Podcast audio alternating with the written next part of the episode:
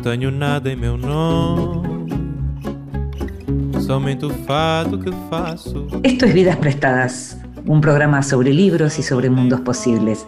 Un programa que ya son 100 programas en esta tercera temporada en Radio Nacional. Un programa de ficciones, de no ficciones, de ensayos, poesía, teatro, cine, literatura, todo aquello que cabe en un libro. Este es un programa, estos son 100 programas para nosotros, los lectores.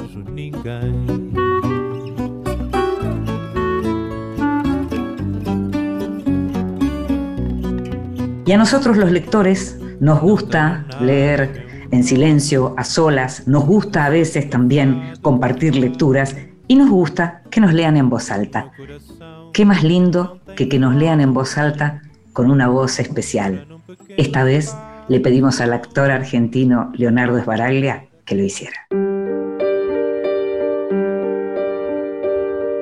En voz alta. Cuentos breves, poesía, lecturas para compartir. Para que su horror sea perfecto, César, acosado al pie de la estatua por los impacientes puñales de sus amigos, descubre entre esas caras y esos aceros a la de Marco Bruto, su protegido, acaso su hijo. Y ya no se defiende. Y exclama, tú también, hijo mío. Shakespeare Quevedo recogen el patético grito. Al destino le agradan las repeticiones, las variantes, las simetrías. Diecinueve siglos después, al sur de la provincia de Buenos Aires, un gaucho es agredido por otros gauchos y al caer reconoce a un ahijado suyo. y le dice, con mansa reconvención, lenta sorpresa, pero che, lo matan y él no sabe que muere, solo para que se repita una escena. Leonardo Baraglia el texto es de Jorge Luis Borges. Gracias.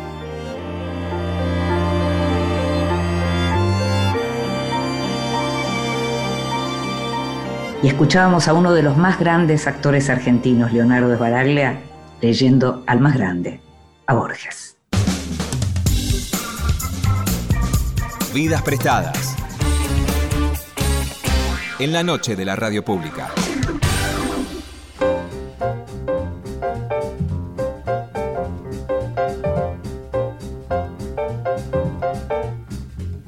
Eduardo Halfon nació en Guatemala, creció en Estados Unidos y vive en el mundo. Su obra literaria está conformada por textos breves e hipnóticos de géneros diversos, falsas autobiografías, ensayos y crónicas. El año pasado se publicó su primer libro en edición argentina, Biblioteca Bizarra, lo hizo Godot, y se consiguen en la región, no solo en la Argentina, sino en toda Latinoamérica, su clásico El boxeador polaco, en esa edición conocida de libros del asteroide, que lleva el nombre del relato más conocido de Halfon, aquel en el que el abuelo le cuenta al narrador cómo salvó su vida en Auschwitz. También se consiguen ediciones de Monasterio, de Señor Hoffman y de Duelo. Hay, además, una bellísima versión ilustrada de un relato de Halfon, O Gueto mi amor, que publicó Páginas de Espuma. Recientemente, también Libros del Asteroide publicó su último trabajo, Canción, en donde regresa a la historia de su familia paterna, la que él ya había tratado en duelo, en la familia paterna de judíos libaneses, y también regresa a la Guatemala de su infancia, atravesada por la violencia y la desmesura, y lo hace para narrar un episodio clave de su historia, el secuestro de su abuelo. A partir de ese hecho, produce una singular lectura de la guerra civil que desangró a su país canción concentra varios de los tópicos recurrentes de la obra de Eduardo Halfon, la memoria familiar, las peripecias de un narrador perdido en territorio desconocido y hasta hostil, la identidad y también la crónica de viaje en la cual la emoción es siempre atravesada por el humor negro y la ironía. Te invito a escuchar la primera parte de la conversación con Eduardo Halfon en este programa número 100.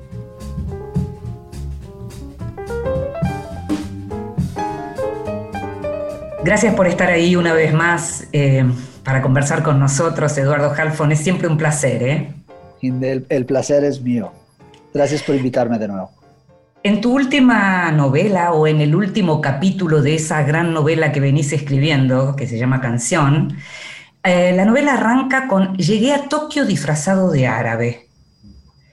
Esa frase estaba en el comienzo de la idea del libro, es una frase que ocurrió después? ¿Cómo llegó esa frase?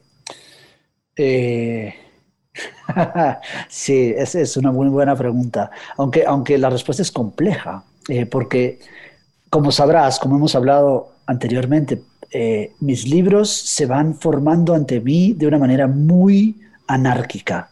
o sea, yo no sabía el libro que estaba escribiendo mientras lo escribía, Hinde. Entonces, mm. cuando, cuando surge esa frase, eh, escribo esa parte del libro, digamos, que es la parte japonesa, llamémosle la parte japonesa, ¿no? la, invitación a Japón, eh, la llegada a Japón y lo que sucede en Japón eh, al ser invitado a un congreso de escritores libaneses, ¿no? Entonces llego a Japón como árabe, disfrazado de árabe, y, escribo eso. Pero eso sucedió, esa escritura sucedió hace más o menos seis años. Eh, y, no sabía que era un libro, mucho menos canción. Eh, o sea, no, era más que un, relato, ¿no? un cuento eh, sobre lo que había sucedido en Japón, sobre lo que me había sucedido en Japón. ¿Qué pasa?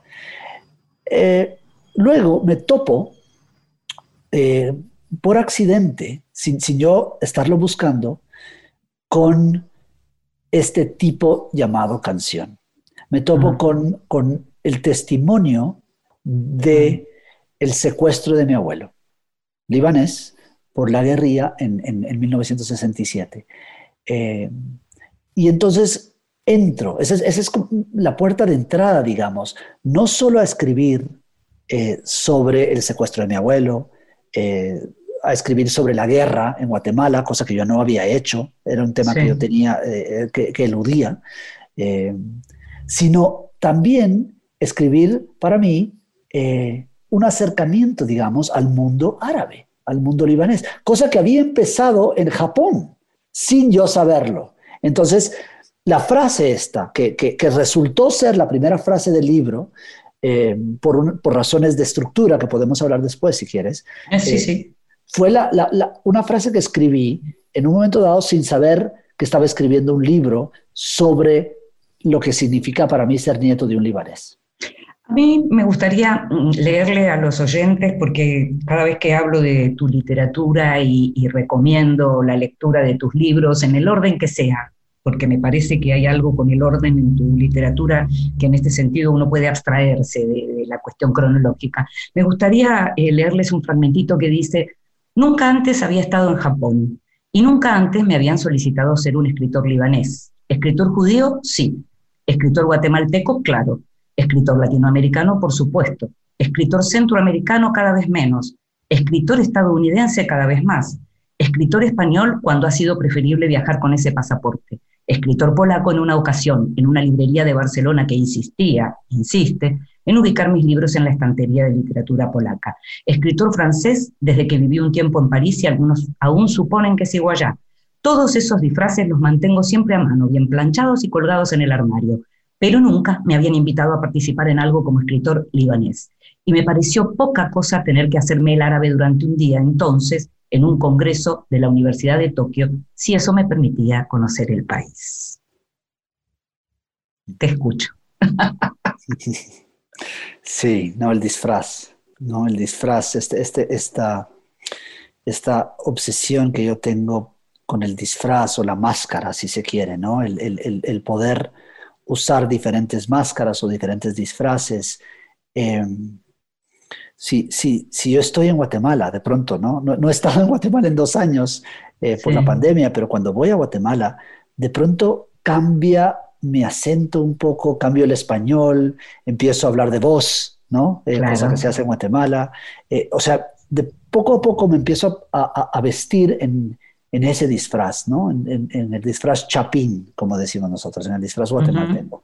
Pero si voy a España, gente, mi español se vuelve castellano eh, muy español. en Estados Unidos soy un, un, un yankee total. Eh, no me doy cuenta que lo hago mm, en el momento, pero sé que lo hago. Sé que, tengo todas estas, estas máscaras o estos disfraces que puedo quitarme y ponerme. ¿no? Entonces, dos cosas de esto eh, me llaman mucho la atención. Eh, uno es, ¿qué tanto esos disfraces se van volviendo mi identidad? Claro. O sea, ¿son esos disfraces mi identidad? ¿Soy yo esos disfraces? Mm. ¿Soy yo la suma de esos disfraces? ¿O soy, soy el que está detrás? Es, casi como la relación que existe entre un actor y, su, y, el, personaje, ¿no? Y el, el personaje que interpreta. Eh, ¿Qué tanto del actor hay en ese personaje? Entonces, ¿qué tanto de Eduardo Halfon hay en todas estas estos vestuarios, estos, estos acentos, eh, estas formas de, moverme por el mundo y, sigo, sigo agregando disfraces. Eh, el francés es nuevo, por ejemplo, ¿no? Ahora que ya llevo, como sabes, dos años en Francia, eh, pues, pues más o menos me muevo con el francés. Y otro que la gente no, no quizás no, no, no, no conoce tanto o, o, tal vez no interpreta como disfraz, es el de escritor. Sí, sí, sí, sí, es algo que vos señalas siempre, que ser escritor es algo muy distinto a escribir. totalmente, totalmente. O sea, mm. el, que está hablando ahorita contigo, eh, pues tiene cierta, cierta, cierta elocuencia, algunas, algunas anécdotas, sé cuándo ser gracioso, cuándo debo contar una anécdota, anécdota emocional. O sea, hay todo un discurso que se maneja en eventos, en entrevistas, aunque sean en Zoom, ¿no? pero, Pero, pero hay una, leyenda que el, escritor va construyendo que no es necesariamente eh, la suya, es, es, esta, este, este mito fundacional, ¿no? De dónde vengo y por qué soy escritor, y, ¿no? Etcétera. Mm, eh, mm. Pero, pero todo esto lo, lo, juego, ¿no? Lo juego. Y para mí se vuelve algo muy lúdico. Entonces, llegar a Tokio disfrazado de árabe, es lúdico, es, un, es, es, es, es una semi-broma, pero también hay algo ahí eh, que me llama la atención, que me parece, me parece profundo, ¿no? O que habría que profundizar. Mm. Ahora, Eduardo, ¿cuánto pesa llevar el nombre de un abuelo? Mm, claro. claro, porque llevo su nombre exacto, ¿no? Llevo, No solo el Eduardo, sino el Jalfón o el Jalfón. Mm. Eh, desde, niño, desde niño tengo el peso de ese nombre, porque yo recuerdo mm. muy bien a mi abuela, a mis tías y a mi padre, por supuesto, diciendo, cuide su nombre. Usted tiene que cuidar su nombre, ¿no? La imagen de su abuelo está en sus manos. Eh, eh, entonces es una amenaza, ¿no? Es una, es una, una, manera de, controlar, de, hacer que, el niño se porte bien, que el primogénito cumpla con su deber como primogénito. Eh, yo creo que ellos lo usaban mucho cuando me veían alejándome del judaísmo. Mm. Eso era especialmente peligroso para mi familia y, emocional, ¿no? Entonces, como un Eduardo Halfon eh, va a renunciar a su, a su judaísmo, a sus raíces judías. Eh, entonces, desde niño tengo ese peso del nombre, lo, siento. Y durante muchos años, y de yo no me llamé Eduardo. Yo, yo hacía un esfuerzo por no llamarme Eduardo. Mis, mis amigos de, de, infancia aún me dicen Eddie. Sí, eh, claro. Para diferenciar. Para diferenciar. Mi hermano me dice Eddie, eh, mi esposa me dice Dudu. En Estados Unidos. En algún, texto aparece Dudu, aparecen esos nombres. Aparecen esos nombres. En Estados Unidos fui Ed durante muchos tiempos, muchos años. Eh, aquí soy Eduard, ¿no? Entonces, yo he hecho esfuerzos por, por alejarme, pero cuando de pronto empiezo a escribir, asumo el Eduardo Halfon, ¿no? Este Eduardo Halfon que, que, que, que, que, heredé, ¿no? Mm. Eh, y, y, y, es un nombre, cosa que quizás sabes, porque lo hemos hablado, un apellido especialmente, inventado. Sí, eso, y además contás acortado, ¿no? Acortado, no inventado, perdón, acortado. Porque el, apellido original de mi bisabuelo era Atie Halfon. Y cuando él llega a Nueva York, el, oficial de migración lo corta a la mitad. Esto es muy largo y le quita el Atie y nos volvemos Halfon, ¿no? Eh, algo muy azaroso, muy, muy, muy accidental, pero que también es muy pesado. Esa, esa contradicción siempre me ha llamado la atención, siempre me ha, me ha parecido interesante explorar cómo un nombre puede ser las dos cosas a la vez. Mm. Bueno, hablamos de ser dos cosas a la vez y el, em, el epígrafe en el comienzo del libro es, una, es un verso de Baudelaire, o una frase de Baudelaire, que dice, quizás resultaría agradable ser alternadamente víctima y verdugo, ya que estamos hablando ¿no? De ambas caras y demás. Sí. ¿Por qué y cuándo esa frase? ¿Cuándo surge? ¿Cuándo, te aparece como, como una frase iluminadora para tu texto? Aparece en el proceso. quizás tuvo un poco que ver con que estaba en París eh, y, leyendo un poco de, a los poetas franceses y, me topo con esta frase poco conocida de Baudelaire. Eh, pero también tenía la idea dándome vueltas eh, de que si yo iba a tratar el tema de la guerra en Guatemala, ¿no? Un, tema muy grande, eh, el conflicto armado interno, la guerra civil, ¿no? Eh, y tratar el, el, tema del secuestro de mi abuelo, tenía que tratarlo de la misma manera que traté el tema de la Shoah con mi abuelo polaco, es decir, con distancia. Eh, lo más objetivamente posible. Yo, yo, tenía que poder sentarme a, entrevistar a guerrilleros o militares de la misma manera mm. y, tratarlos de la misma manera. Entonces, eh, la idea de que alguien puede ser víctima y verdugo, ¿no? Eh, mm. dependiendo a quién le preguntes. y en Guatemala todavía es, es, es muy delicado, muy delicado. El, tema de la, de la, de la posguerra, el, tema de las desapariciones, el tema del genocidio, esa palabra eh, eh, eh, me gana enemigos cada vez que la uso en Guatemala porque hay todavía un, porcentaje de la población, porcentaje menor, pero, pero poderoso, ¿no? de la oligarquía que sigue negando que hubo, en Guatemala, hubo genocidio en Guatemala. Entonces, la idea de quién es víctima y quién es verdugo, ¿no? El, secuestrador y el secuestrado. Eh, cómo los catalogaría? Entonces me topo con la frase de Baudelaire que parece poner el tono. Tú, sabes que para mí el, epígrafe de un libro, em, mm. yo lo veo, ¿sabes cómo lo veo? Lo veo como esas campanas que los, los eh, tibetanos suenan antes de la meditación. Y pone el, pone el tono. Es el tono que van a seguir durante la meditación. Para mí el epígrafe es eso. No, no, no, no debe resumir, no debe eh, ser un, un, pseudotítulo, eh, sino debe poner, marcar el tono. Es, una llamada, pero es, una, llamada. Es una llamada, es un, es un, pero yo lo asocio más con la música, ¿no? Es, lo asocio más con el tono del libro. En Duelo, por ejemplo, el epígrafe yo quería que fuera bíblico, porque el libro para mí tenía esta cosa de Salomón, ¿no? Esta cosa de, de, lo bíblico. Y entonces hice un esfuerzo por ponerle ese tono al epígrafe de Duelo. Eh, claro, que es y les, y les daré un nombre imperecedero, Isaías, ¿no? Claro, mm. claro, claro, claro. Que es donde también aparece tu abuelo, digamos, tu abuelo Eduardo aparece en ahí, la historia familiar de... Mm. Ahí empieza, y, y curioso que lo menciones, porque yo escribí duelo justo después de regresar de Japón. Japón fue el momento en donde yo empiezo a voltear la mirada de mi familia materna polaca a la paterna, libanesa. Mm. Sí, justo mm. ahí, ahí empieza. si, fuésemos a hacer una cronología, eh, eh, eh, es, en Japón donde mi mirada empieza a girar, a, voltear hacia, hacia mi abuelo libanés. Eduardo, te invito a que escuchemos música y enseguida vamos a seguir profundizando un poco en canción y en la literatura en general.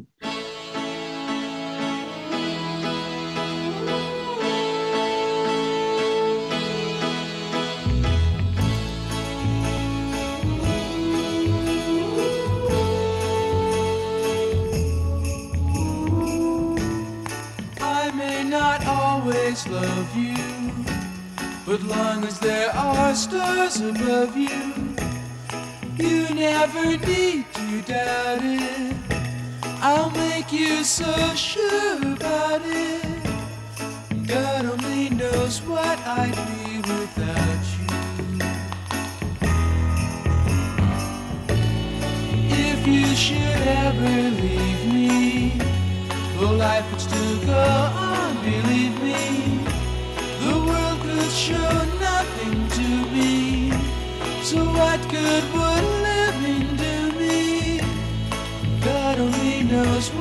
I'd be without you.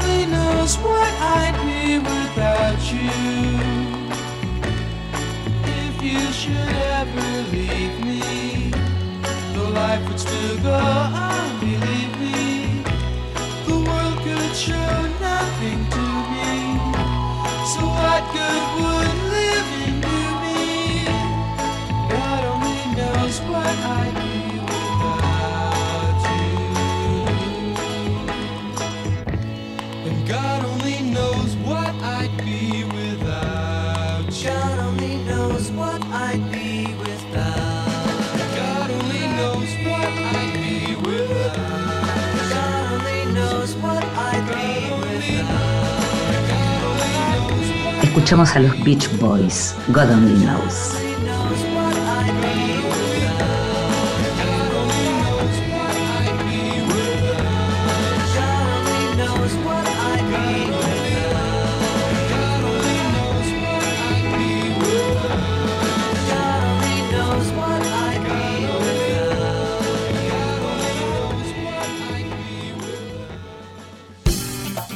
Estás escuchando Vidas Prestadas con Inde Pomeráñez.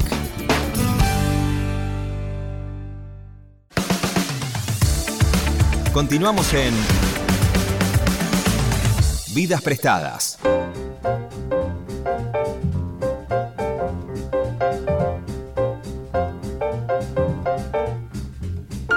Y seguimos en Vidas Prestadas, este programa sobre libros y sobre mundos posibles, y nos estamos dando el gustazo una vez más de conversar con Eduardo Halfon, quien sigue en Francia por ahora, este escritor guatemalteco, pero, pero escritor, eh, qué raro el tema de las nacionalidades, ¿no? Estamos hablando de ese tema justamente, Eduardo, y uno, en definitiva, es como que, que, cada vez el tema de las nacionalidades se expande o qué. Para mí es muy raro, Hinda, porque yo nunca he tenido una nacionalidad clara o, nunca he sentido un patriotismo, ¿no? Una lealtad. Eh, cosa que en Argentina es un poco diferente, ¿no? El argentino es muy, muy argentino. Eh, eh, el guatemalteco en general no. y el judío, nada, ¿no? Nada. En una comunidad judía de, de 100 familias no puedes, no puedes ser de otra manera. Entonces yo nunca he sentido un, un- un nacionalismo, eh, ni hacia Guatemala, ni hacia Estados Unidos, que he pasado la mitad de mi vida en Estados Unidos, eh, pero siempre como, como, como turista, ¿no? Como de paso. Eh, en España estuve de paso, en Francia estoy de paso. Entonces para mí el tema de las nacionalidades no es más que un pasaporte. ¿no? Y decime, la familia, pero la familia puede ser una patria también. Sería lindo si lo fuese. Eh, o, o- o- o a veces la gente me pregunta si mi hijo no es mi, patria, o si la literatura no es mi patria. O sea, Mm. otra cosa que suena hermosa, pero que, que no considero cierta, eh, Mm. a- al menos en mi caso, ¿no? Eh, yo, la misma sensación de turismo o de- de- de- de nomadismo que siento hacia Guatemala, la siento hacia la literatura. O sea, yo no siento que esta es mi, este es mi, mi, mi, mi país, ¿no? Que, Mm. que llegué tarde y quizás miré temprano eh, de la fiesta. Mm. Y la familia, eh, la familia para mí es un tema enorme, como lo, lo has leído. Es un Mm. tema eh, escabroso, complicado, eh, una familia de la cual yo me tuve que alejar eh, cuando, cuando entré a la literatura y cuando me fui del judaísmo. Ese fue el primer alejamiento. Pero ¿qué quiere Brutal. decir que te fuiste del judaísmo? Me fui del judaísmo. Yo, yo me, me tuve que poner de pie ante mi familia y, y renunciar al judaísmo. Pero se puede eso. No se puede porque no te dejan, ¿no? No te dejan. Eh, pero, pero intenté y lo sigo intentando. Eh, Mm. yo yo lo, que, lo que necesitaba, ahora viéndolo en retrospectiva, esto fue hace casi 30 años, ¿no? Yo tenía 20 Sí. pocos cuando, cuando ya, ya no era una rebeldía, no era un chavo, de, de- de- de un adolescente eh, reaccionando a- ante, ante el, el- el patriarcado de, Sí, mi familia. Era, era ya que, que necesitaba autonomía, necesitaba independencia, necesitaba poder tomar mis propias decisiones. O sea que si yo iba a ser judío, iba a ser por decisión propia, no porque me estaban obligando a hacerlo, ¿no? Mm. Eh, la ingeniería para mí es parecido. Eh, yo fui arreado hacia la ingeniería y estudié ingeniería porque mi padre me dijo que estudiara ingeniería, eh, porque era el, el hijo obediente, ¿no? El nieto obediente, el Eduardo Halfon cuidando el nombre. Sí, Eh, sí. Y, y llega un momento donde yo re- renuncio a todo eso y empiezo a romper los lazos con mi familia. Eh, literalmente, literalmente. Mi abuelo lloró, mi madre lloró durante años, eh, mis tíos se pelearon conmigo, eh, no me hablaban. pero para, para, yo sentía que para renacer en algo que todavía no era la literatura, pero resultó ser la literatura, tenía que Mm. morir, tenía que Mm. morir, tenía que, que haber un tipo de suicidio metafórico Sí. para, para poder irme de, de- de ese mundo. Eh, y ese mundo incluye el judaísmo. Creo que hay una, la frase de, de Hermann Hesse es algo así como del que quieren hacer tiene que romper un mundo, ¿no? Que está en Siddhartha, si no me equivoco. Qué bonito. Qué Y bonito. es, me parece que es eso, ¿no? Sí, sí. Tú, tú sabes, a mí alguna vez eh, me hicieron una pregunta, un periodista español me hizo la peor pregunta que me han hecho en mi vida. A ver. Y luego lo pensé y dije, Mm. esa es la mejor pregunta que me han hecho en mi vida. Me preguntó, ¿cuáles libros que no has leído, Mm. que no has leído, te han influenciado más? Y mi respuesta, la- supe mi respuesta inmediatamente, pero inmediatamente. Dos libros que no he leído que me han influenciado más. La Torah, Mm. Si es que se puede considerar un libro la Torah, y el Mm. Popol Vuh, Mm. tradición maya. Son, Hinde, son mis dos grandes pilares. Mi casa está construida sobre, esos, sobre esas dos columnas, Mm. ¿no? El judaísmo y Guatemala. Y yo no voy a leer esos libros. Yo, necesito, yo necesitaba derrumbar mi casa para poder construirla yo mismo. Y si esas dos columnas había que romperlas, las tenía que romper. Ah. Comprendo, comprendo. Hay algo que me, me, impresiona mucho en, bueno, en la historia que contás en canción y que tiene que ver con este secuestro de tu abuelo, digamos, como un episodio dentro de la gran, digamos, del gran combate tratricida en, en un punto y en otro punto entre los poderosos y los que querían cambiar ese país que, que llamás surrealista, y que es esta idea de, o este hecho, que el nombre de mi abuelo le fue entregado a la guerrilla por otro judío, por uno de sus amigos de la sinagoga, por uno de sus compañeros de rezo de los sábados. Esa frase es como un puñal. Sí, sí, sí, y, lo fue cuando yo lo, supe. Eh, mi familia no sabía esto. Esto me enteré por, por una entrevista con uno de los, de los eh, eh, secuestradores, uno de los que organizó el secuestro. Tuve una charla con él y, me contó esto. Eh, no me quiso decir quién, no me dio el nombre del, colega o del, amigo de mi abuelo, pero me pareció poderoso, ¿no? De que, de que la traición fuese desde, mm. desde adentro. Y el tema de la traición también lo traigo, ¿no? Desde, desde, desde mm. muy atrás. Eh, la alta traición, en este caso, ¿no? Porque es... Y por la vida y la muerte, ¿no? Claro, claro, mm. por supuesto, por supuesto. Mm. Sí, pero, pero vendió un nombre. De nuevo, volvemos al nombre, ¿no? Sí, vendió un nombre, exactamente. Algo que está súper bien elaborado y que recién vos mencionabas, esta necesidad de distancia para tratar con determinada gente. Hay muchas entrevistas claramente en el libro, que es un libro, por un lado, como suelen ser los tuyos, muy pequeño, pero muy sustancioso, en donde hay montones de historias con las que yo me imagino que más de uno haría cada uno un libro con cada una de esas frases que aparecen ahí, con historias increíbles como la de Camilo, el embajador de Estados Unidos, Michel Firk, el embajador alemán von Spretti, Rogelia Cruz, la reina de la belleza, hay algo ahí que, bueno, por supuesto, Sara la del Gabán Rojo, aparecen esos personajes que, a los que nos tenés acostumbrados, en donde mm, tienen de pronto espacio, un espacio breve dentro de la historia, mm. pero muy potente. Sí. ¿Cómo construís algo así? ¿Cómo vas dejando afuera cosas? Eh,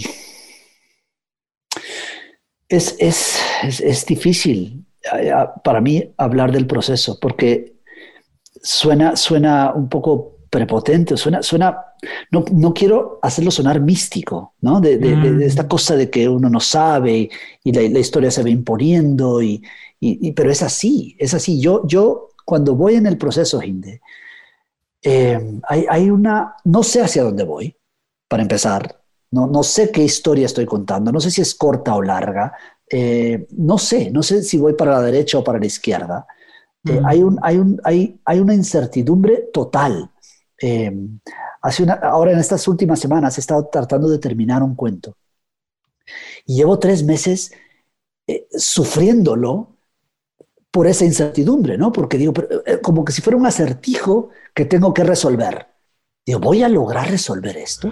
Porque como, como que yo me planteo un acertijo muy complicado y luego tengo que ver cómo lo resuelvo, ¿no? Entonces en el proceso de canción fue así. Mi manera de trabajar es fragmentaria. Eh, eh, y, te explico. Cuando yo trabajo un fragmento del libro, el secuestro del, embajador, el, secuestro y asesinato del embajador americano que mencionaste, o Rogelia Cruz, la reina de belleza que, se vuelve guerrillera y que la, la asesinan brutalmente. Eh, cuando yo estoy trabajando cada uno de esos fragmentos del libro, lo veo con absoluta independencia. Es, un mini cuento, en, algunos casos de un párrafo, en otros casos de unas cuantas páginas, pero lo trabajo como si fuera... Independiente. Independiente. Completamente independiente y, debe sostenerse solo. O sea, el lector debe, debe poder leer ese fragmento como un relato, como un mini relato. Luego, viene el, problema del ingeniero de cómo ordenar todos estos fragmentos. ¿En mm. qué orden los pongo?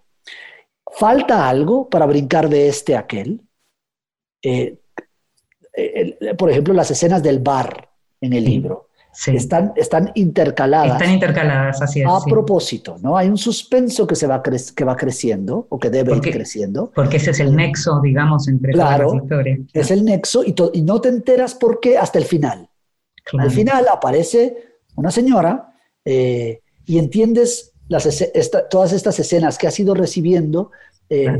sin saber por qué, ¿no? ¿Qué, estoy, qué está esperando eh, el- el- el- el- ese, otro Eduardo Alfon en el bar? ¿A quién está esperando y por qué? ¿no? Ahora, esto mismo que haces dentro de uno de los textos, como en este caso canción, es algo que también haces en toda, digamos, Eh, en toda esta obra sí. que tiene que ver con lo familiar, Sí. ¿verdad? Sí, y eso, lo que mencionabas, de que de pronto eh, algo que, que- que dejo en un libro Sí. a- reaparece en otro o continúo más adelante. Entonces, Como, como Aiko, el personaje de Aiko. Aiko, Eh, Aiko es el- señor Hoffman. exactamente, es el ejemplo más claro, ¿no?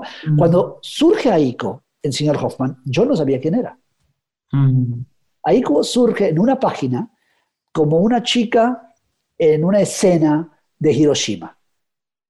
Mm. Y me, la escribí como un pequeño cuento y dije, bueno, qué interesante. Pero no sé quién es, no sé qué quiere.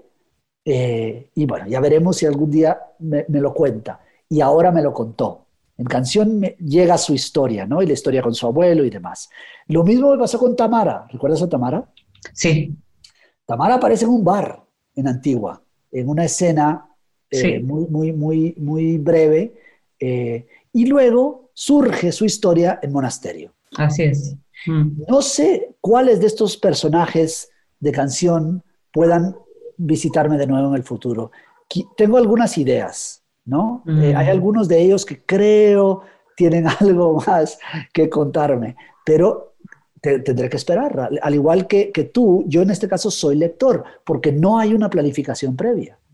Eh, Pero sí pasa por lo que sabemos, por lo que ya se publicó en distintos países y por algo que leí en alguna de las entrevistas, que a veces los editores en determinados países te piden sí, publicar de cierta manera. Es decir, Sí. a diferencia de otros autores que tienen, qué sé yo, cinco, seis novelas y bueno, los editores del mundo van eligiendo, en tu caso, a veces hacen como nuevas...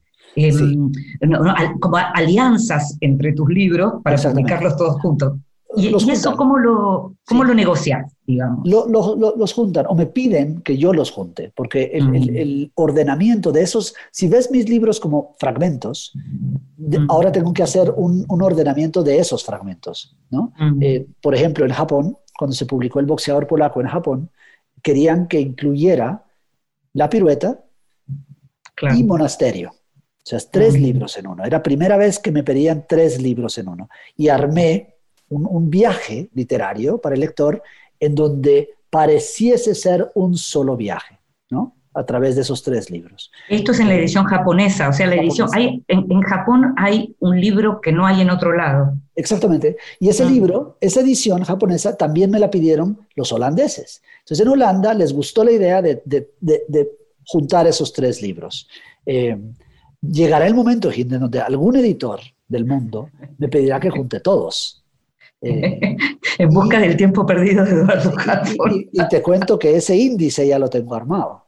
Ah, ¿en serio? Sí, sí, sí. Yo ya sé, yo ya sabría cómo montar el, el- el libro completo. Eh, o sea, sé dónde quiero que empiece y dónde quiero que termine, si alguien me lo llega a pedir. Eh, que, que- que pu- puede ser una traducción, puede ser algún libro de bolsillo en el futuro, o puede ser mi libro póstumo, ¿no? Eh, No, por Dios, no, falta Pues, mucho para eso. puede ser. No, ¿no? no, no, Eh, falta muchísimo para eso. Entonces, eh, eh, pero sí, o sea, es, es una novela en marcha. Es una novela en marcha. De otra manera de, de- de decirlo. Episódica, si quieres, ¿no? Una novela episódica, pero, pero hay, un, hay un proyecto en, en- en estos libros, en estos seis libros hasta ahora, eh, porque Canción es el sexto.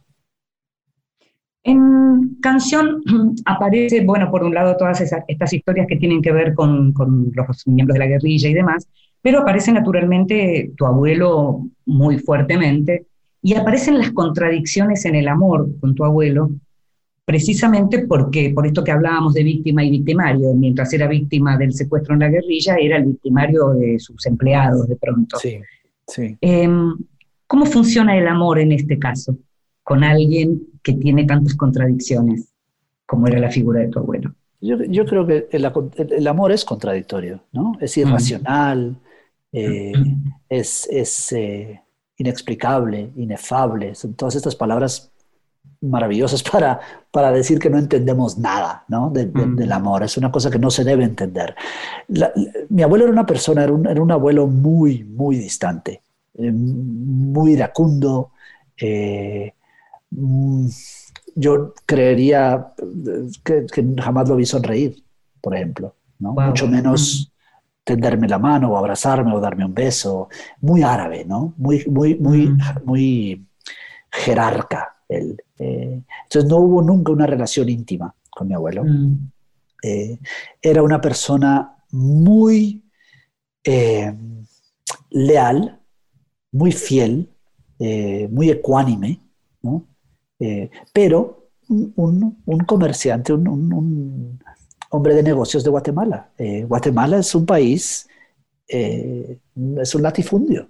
pero era un sobreviviente. Me parece que eso seguramente siempre también pesaba en él, ¿no? Puede ser, puede ser, porque ellos salieron de Beirut cuando él tenía 14, 15 años. Mm. Y, pues fue una, fue una travesía a través de Córcega y luego a París y luego a Nueva York y luego de buscarse la vida. Y a, mi abuelo le fue muy bien, pero mm. también le fue muy bien en un país donde el maltrato a los empleados era, era, era prevalente y es, lo es. O sea, eh, mm. eh, los salarios en Guatemala son paupérrimos. Eh, tienes a, a, los ricos haciéndose riquísimos y a los pobres empobreciéndose más. Hasta la fecha, Todos los problemas que la revolución quiso de alguna manera enfrentar, por, no decir solucionar, pero por lo menos enfrentemos esta cosa, esta desigualdad absoluta que hay en, Guatemala, eh, hoy están peor, mucho peor, mucha más desigualdad, mucha más violencia, nada de salud, nada de educación. Es un país fracasado, en mi opinión, y, con, con una corrupción tremenda. Entonces, un negociante, un comerciante, por supuesto que maltrataba a sus empleados, pero los trataba igual que todo otro comerciante del país. Entonces, mi abuelo para mí siempre fue una figura con todos estos, eh, todas estas aristas, ¿no? con todos estos ángulos, eh, eh, muy, muy dadivoso con su familia, pero también muy duro, muy duro. Mm. Bueno, estamos terminando esta charla y una vez más, y una vez más nos quedamos con mucho por preguntar y por saber y por suerte vamos a seguir leyéndote y contame muy, muy, muy breve porque ya estamos pasadísimos de tiempo si estás escribiendo o no. Siempre intento, ¿no? En los últimos años ha sido difícil la pandemia, eh, el hijo en casa, eh, la concentración es difícil, ¿no? El silencio, encontrar el silencio ha sido difícil, pero sí, yo me siento todos los días y, y por lo menos me, pongo el disfraz y, hago el intento, eh, por lo menos para autoengañarme un, un, rato. Mm. Y, pues sí, algo, algo, algo estoy trabajando. y repito, nunca sé qué, nunca sé qué. No es que no quiera contar, es que no sé qué es pero hay, hay algunos relatos ya, ya, ya, caminando por ahí. Pero es mejor, es mejor porque nos encontramos increíblemente siempre con nuevas sorpresas. Gracias, Eduardo, por estar ahí. ¿eh? A ti. Muchas gracias. De verdad. Y mucha suerte. Un beso. Gracias, un beso. Chau, chau.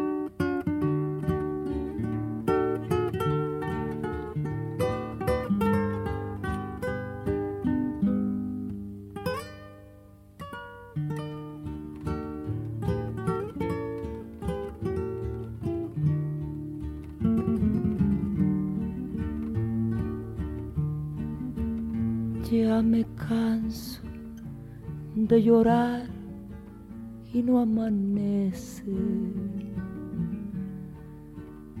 Ya no sé si maldecirte o por ti rezar.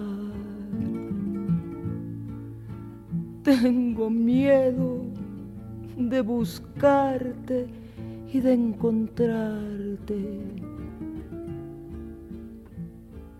Donde me aseguran mis amigos que te va. Hay momentos en que quisiera mejor rajarme y arrancarme y a los clavos de mi penar.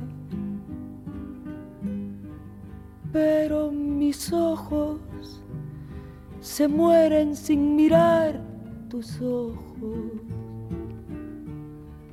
y mi cariño con la aurora te vuelve a esperar. Y agarraste por tu cuenta la parranda.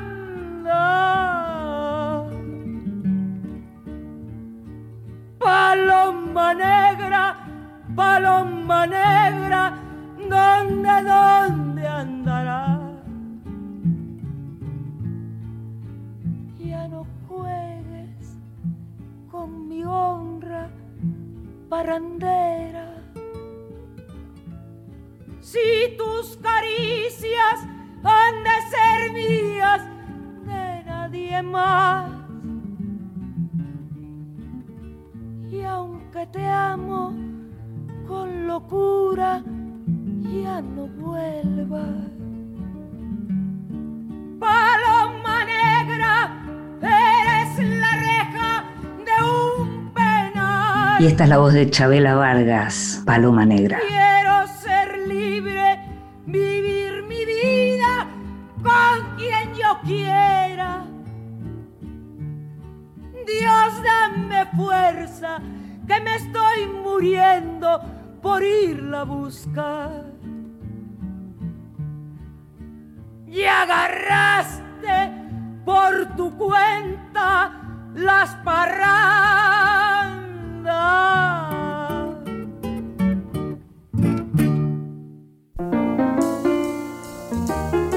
Mesita de Luz. Grandes lectores nos cuentan qué están leyendo.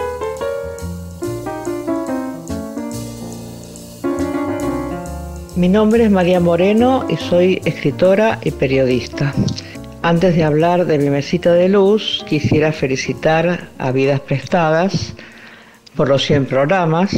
Por fin, una cifra alegre en estos días. Eh, tengo que declarar que mm, no tengo libros en mi mesita de luz. Tengo barbitúricos, gotas nasales, gotas para los ojos, toda esa batería para la avanzada edad. Los libros los tengo sobre la cama eh, y generalmente suelo leer de un saque, o sea que eh, permanecen ahí después de leídos, pero no hay un, un tiempo de espera. En este momento tengo, ya terminado, Kipu, Nudos para una narración feminista de María Pía López. Es un libro fundamental y tiene una sorpresa al principio y es que está dedicado a su profesora de yoga por su tenacidad y por la práctica, escribe Pía. Eso me hizo acordar a Lucy Irigaray, una eh, psicoanalista feminista, que dice que la respiración sería una metáfora de lo que va del alma al mundo y lo que vuelve del mundo al alma. El subtítulo del libro, que es Nudos para una narración feminista, me parece que es muy preciso, porque solemos hablar de los feminismos como una especie de, eufemismo, ¿no? de solución de compromiso para disimular las profundas diferencias. En cambio, me parece que al pensar en, en este subtítulo, uno eh, imagina un sujeto político impuro. El libro es antipolitivista. Esto quiere decir que Pía no cree en, la condena más que como un, un, castigo, un hacinamiento, una humillación que no abre al femicida a la conciencia de su opresión dentro de una trama patriarcal. Tengo en mi cama también un libro que se llama Devastación, prometedoramente, de Tom Christensen, que es una historia de una caída personal, la de un periodista, eh, un crítico de, cultura de un diario importante danés, eh, borrachín, mal casado, eh, infiel y en una franca caída en picada en su vida personal. Habitualmente estos libros me interesan, me interesa Almuerzo Desnudo de William Burroughs o El Crack de Scott Fitzgerald. Siempre me sorprende que son libros en primera persona y en el caso, por ejemplo, de este Christensen, que llegó a vivir ochenta y pico de años, también Barro fue muy, murió muy anciano, ¿no? que son eh, libros de, sobrevivientes, pero que se las han arreglado muy bien a atravesar esas, esas caídas en picada, esos barrancas abajo de sus vidas. Este libro me aburrió muchísimo y me dejó una distancia absoluta. Es como, pensé, ¿qué me pasa? Debe ser porque no puedo entender una dimensión trágica que no comprenda el psicoanálisis, tan porteña que soy. La cuestión es que eh, si bien está lleno de peripecias y de escenas fuertes, se quiere, impactantes, me dejó fría. Al lado de Christensen, un Karl of Nausgard, no sé si lo pronuncio bien, es dificilísimo, me parece un muchacho de Café La Paz. Y Hamlet, un pariente. Con eso digo todo. Por suerte tengo para descansar doblemente en mi cama el libro Naves Veladas del Café Garibaldi de Héctor P. Blomberg. Es una historia de mala vida, piringundini, chupi y marinería. Espero que estas confesiones no les hagan pensar que no me hago nunca la cama. Y qué mejor que celebrar estos 100 programas escuchando las recomendaciones de una grande, María Moreno. María, esa gran escritora que entre toda su producción últimamente acaba de publicar una nueva versión de su clásico El Petiso Orejudo. Libros que sí. Títulos nuevos y no tan nuevos que son imperdibles. Nosotros nos criamos ahí, entre los monoblocks de los suburbios de Francia llenos de árabes y negros. Yo de hecho pensaba que éramos árabes, pero no. Mi padre y mi madre son argentinos. Soy la primera de la familia que nació en Francia. Cuando nací, ya vivían en los monoblocks de los suburbios con mi hermano y mi hermana mayor. Cuando nació la más chiquita, seis años después, mis padres compraron una casa hermosa, en el medio de la nada, pero a solo 10 cuadras de los monoblocks. Seguíamos siendo árabes de los suburbios, pero en una casa. Así comienza Una familia bajo la nieve de Mónica Zweig, publicada por eh, Blatty Ríos. Seguramente el nombre de Mónica Zweig, salvo que hayas ya leído esta novela, no te suena como el nombre de una escritora conocida, porque esta es su primera novela. Mónica es francesa, es hija de argentinos, es abogada, trabaja en, lo que tiene que ver con temas de esa humanidad, y esta es efectivamente su primera novela, en donde aparece toda la, cuestión de los sobrevivientes, de cómo se sobrevive, qué significa ser un sobreviviente, y lo dice ella a lo largo de esta novela, que es una novela breve, eh, dividida en tres partes, en donde la primera parte hay como un lenguaje muy desde una mirada de un chico que se sigue preguntando cosas. Aparece muchas veces la reflexión acerca de tanto buscar la historia de mis padres y, cómo estoy dejando de vivir mi propia vida y ese tipo de, cuestiones. Hay reflexiones de tipo muy interesantes también sobre la lengua, porque Mónica Zweig, como te decía, nació en Francia, pero hace unos años vino a vivir a la Argentina, buscando seguramente lo que tenía que ver eh, con la historia de sus padres y, lo que llaman la palabra del sobreviviente, esa palabra en donde ella busca su propia historia, buscar en la palabra de cada sobreviviente las cosas que no cuentan mis padres, dice la narradora en determinado momento, que se llama a sí misma detective de la lesa humanidad.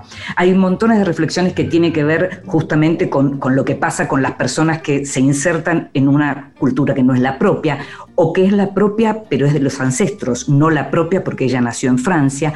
Es una novela muy accesible, en donde aparece completamente alejado de toda solemnidad lo que tiene que ver con el tema de la última dictadura, con los militantes eh, detenidos desaparecidos, con lo que fueron los secuestros eh, eh, en el marco del Plan Cóndor, como ocurre en esta novela. Y en ese marco de alejado de la solemnidad, en todo caso se la puede emparentar bastante con el diario de la princesa Montonera que acaba de ser reeditado. Se llama Una familia bajo la nieve de Mónica Zweig y es una novela que te recomiendo mucho. mucho.